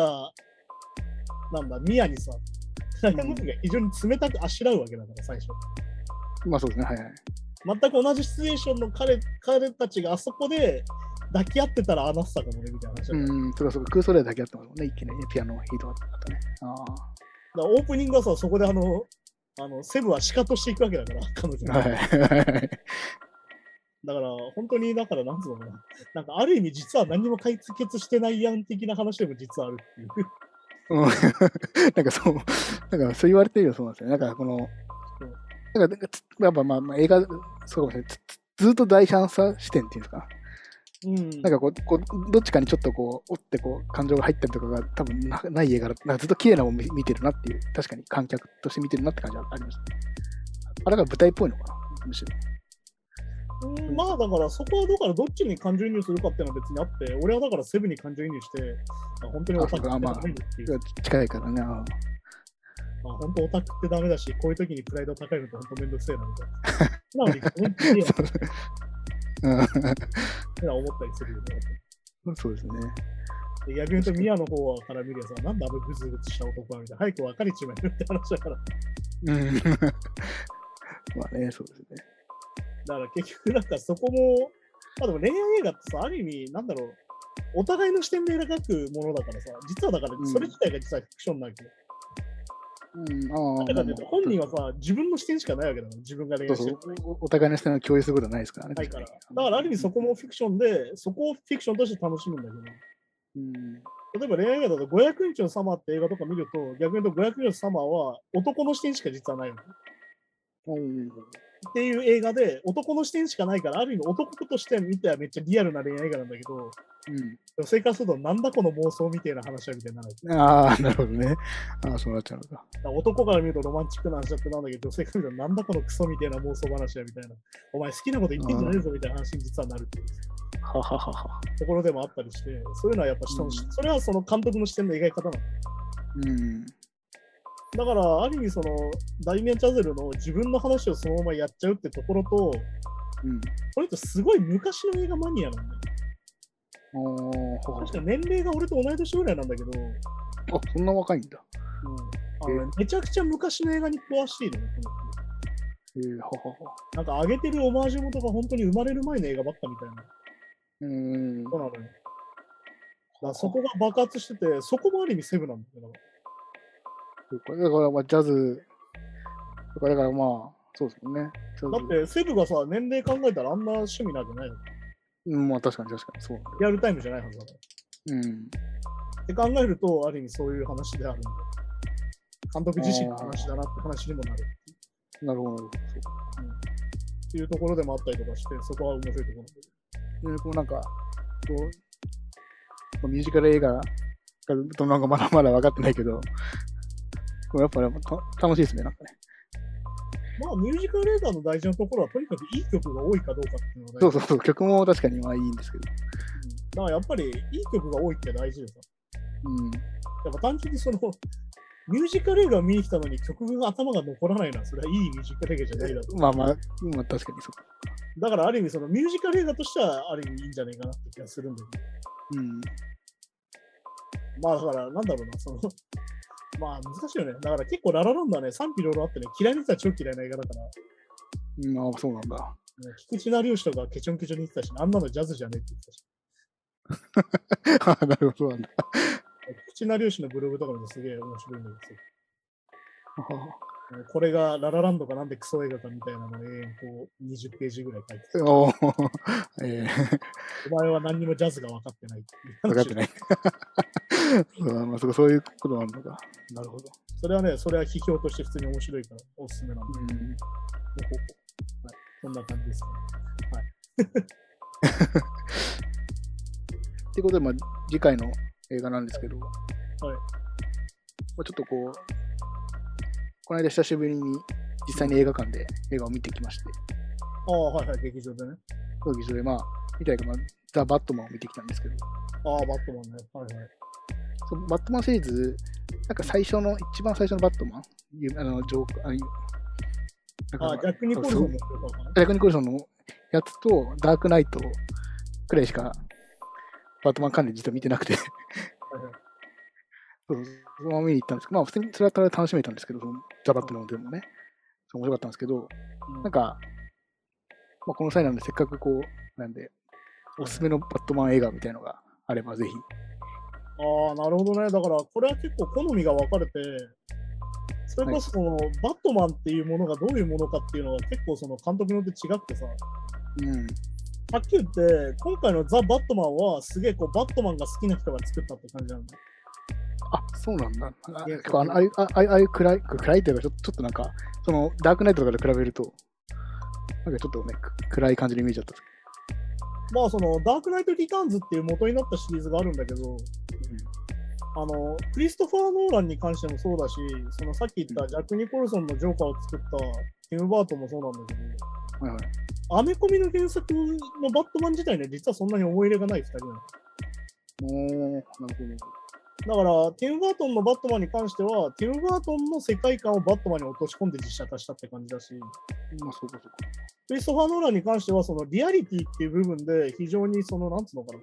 現代社会にバットマンを連れてきた監督なの。うーん。だだから、ダークナイトの場面は完全にシカゴだし、ニューヨークだしっていう風になってて、いうんうんうんわゆるフィクションっぽくないリアリティっていうのを出してきたわけ。まあまあ、確かにそうですね。で、まあ、それに関してちょっと食い合わせが悪くなるところも多々あって、そこも見ると面白いんだけど、うんでまあ、今回のザ・バットマンに関しては、そのゴッサムシティっていうのをちゃんと実写化した映画かなとは思ってて、うんああ、まあ確かにね。いわゆる漫画の中で描かれるゴッサムシティをちゃんと実写化できたっていう感じが、あそうなんああれが結構じゃあ原作に近いんですね。逆に近いタッチかなと思って。へーそう、だからね、まあ、どれが見たいかにもよって、まあ、俺が単純に好きなバットマンでいいんだったら、バットマン・リターンズっていう、ティム・バートンが作った2作目うん。はすげえ好きなんだけど、なるほど。じゃあ、そうです。バットマンリターンズじゃあ、大事ですね。まあ、じゃあぜひ、次週はバットマン・リターンズ見てほしいんですけど、いやいや。これははいまあ、どういう映画かっていうと、まあ、クリスマスが舞台で、うん、はいはい。まあこれクリスマス映画なんでね、俺毎年クリスマスイブとかに見るんだけど、おーちゃんとシーズンで、ああ、すごい。まあこれ実際敵がペンギンっていう敵と、うん。えっと、キャットウーマンっていう、まあ、キャラクターが出てきて、それがまあ、バットマンと戦う形になってくるんだけど、まおーあ、キャットウーマンに関してはどのシリーズも出てくるけおーペンペンギンもなんか、ザ・バットマンでペンギンって言ってましたよ。ど、ああ、そうそう、あの、コリン・ファレルがやったペンギンなんだけど、まあ造形が全然違うんだけど、一人一人それはもうその作者によって全然違うんだけど、ああ、うん、なるほど。まあ、バットマン・リターンズに関してはね、非常にそのなんだろう、ティム・バートンの性癖じゃないけど、作家性がめちゃくちゃ出てて、うん。そのバットマン自体もある意味変人なわけよほほほだって、そうじゃん、闇夜に出てきてさ、 ほまあまあまあ、確かに。背景出てきて、なんか闇を救うみたいな、世界を救うみたいな人なんだけうん。ど、変な人だし。で、はっきり言って、あの、ペンギンはフリークスの人なんだよ。この中に出てくるペンギンって。うんいわゆるこう、非常にこう、醜い見た目で生まれてきちゃったから捨てられたみたいな。あだからベンジャミン・バトンのオープニングみたいな感じなんで、ペンギンの。なるほど。あ、はいはいはい。で、いわゆる地下に、地下水路に流されて、で地下で育てられて、でペンギンに育てられたみたいな。だからペンギンみたいな人間になっっててるいうのは、あなるほどなるほど。で手が奇形化してて、ここが、なんだろうあな、ほんとペンギンの手みたいになってるみたいな話なんでうんで、逆に言うと、もう一人のキャップウーマンは非常に虐げられ続けてる女性が、えーっと、いわゆるなんだろうな、上司に、自己死に見せられて殺されちゃうんだけど、うんそこで猫が出てきて、新たな命を与えられてキャップウーマンとして生まれ変わるみたいな感じで。非常になんだろう、その一般社会でこう虐げられてきた人たちがいっぱい出てくる映画で、ティム・バートン自身もそういう意識があるから、その中でこうどうやって生きていくかみたいな話なんだけど、まあ、このバットマンシリーズの非常に、非常にいい映画なんだけど、非常に面白いところは、うんあの後半、ティム・バートン自体がバットマンに興味がなくなるっていう、そんなことがあるんですね。完全にペンギンの方に感情移入しちゃって映画が進んでいくっていう面白い。 ああ、そういうこと。ああ、なるほど。だから最後ね、本当、なんでバットマン主役なんだろうみたいなラストにどんどんなっていくっていうはいあははは。いう面白さがあったりするんでね。これはだからなんかえ本ー当に日頃から生きづらさを感じてる人は、これを見ると非常に元気をもらえる映画なんだけど、ああ、いいですね、じゃあ。ぜひぜだから本当にティム・バートンの作家性がめちゃくちゃ出てるんひ。うん。で、面白いんでぜひおすすめです。わかりました。じゃあ次回は、バットマンリターンズ。えちなみにこれの音楽をやってるのがダニエルフマンなんだけうん。おお、ど、ナイトメアビフォークリスマスとかやってる。あの、うん今度コーチェラに出るんですよ。おえーはいはい。前あのトレント・レズナーとコラボ曲とかでも紹介したけど、うん。あのメンバーがほとんどナインチネイルズで、バンドの。おお、あはいはい。それ出るの。ジョシュ・フリースっていうその世界一のセスンドラマのドラムで、うん。あのなんとリンプ・ビズキットのウェス・ボーランドがギターなんだよ、あおお、へえ。ギの人。あ、わかりました、わかりました。はい。あの人がなんとギターを弾くんで、おお。あのコーチェラはね、YouTube で配信があるんで、ぜひ見てもらえるといいと思います。あの、リンプビズゲートになんか唯一嫌われてないっていうか。あそうかウェス・ボーランド大好きみたいな。うん。 そういう人あーなるほど。えそういう人がね、ダニエルフマンのバンドをやってて、多分ね、ほとんどナインチネイルズをやってた人たちがバックバンドっぽいんで、ぜー、あのー、ひおすすめなんで見てみてください。これ見てみます。 あとじゃあ来週はバットマンリターンズの話をしましょはい。う。はい。じゃあそんな感じでエンディングなんですけど、はい。まああれなんですよね、その映画コーナーを始めて思ったのは、なんか俺が解説しちゃうとやっぱ面白くないんで、まあそうですね、ちょっとね、僕のね、あの、もっとこう、感想とかを。なかなか測らないといけないんで、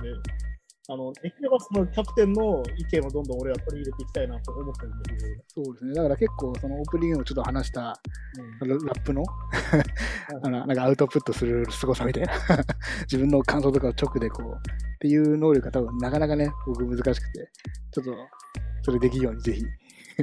頑張ります。でもある意味さ、これはもう何度も言ってるけど、そのアウトプットの練習でもあるわけだから、こういうのってさまあ、まあそうですね、はい。結局やっぱ連続性が必要だから、よく言うけど、そのさ、う何度も言うけど、ひろゆきはディベートが上手なだけだよってのと一緒で、うん、あ あ、そっかそっあのか。人だけは、要はアウトプットの速度と、そこのうん絡めとるテクニックがめちゃくちゃ上手だから、うん。まあテレビのコメンテーターってまさにそういう人たちなんだよああ、まあまあ確かにね。とにかくアウトプットの速度で戦ってる人たちだから、うん。そういうのもあるんで、やっぱそこら辺はやっぱ訓練しないといけないんだと思うし、まあそうですね、確かに。まあ、すまあ、そういう会話をね、普段からあんましてないっていうのもあるかもしれないけど。まあ、俺が逆にその、基本的にどっちかというとおしゃべりクソ野郎側の人間だから、いやいあやんいやまり俺はそこはあんまり考えたことはないんだけど、うん まあだから、まあ、だから自然と得意なっていうのはまだ羨ましいですよ、僕からしたらね。 いや、まあだから逆に言うと俺は余計なことを言って怒られたりするってなる。逆に言い過ぎちゃって。まさにさっき言ったララランドのセブと同じ現象が起 きてて、ああ、なるほど。 そういうことああ、余計なこと言ったなと思うことが結構あるんだけど、うん、そ本当ね、良くないなと思いながら言ってるんだけうか。ははど、それはね、お互いそれは別の悩みがある。まあ僕も逆ですからね。ああ、言っとけばよかったなってよく。 あの、後になってからね、出てくるそういうのもあるから。まあそんな感じで、来週はバットマンリターンズを見ながらそういう話をしはい。ますね。はい、じゃあ今週はこの辺で、また来週です。さようなら。さよなら。 Podcast.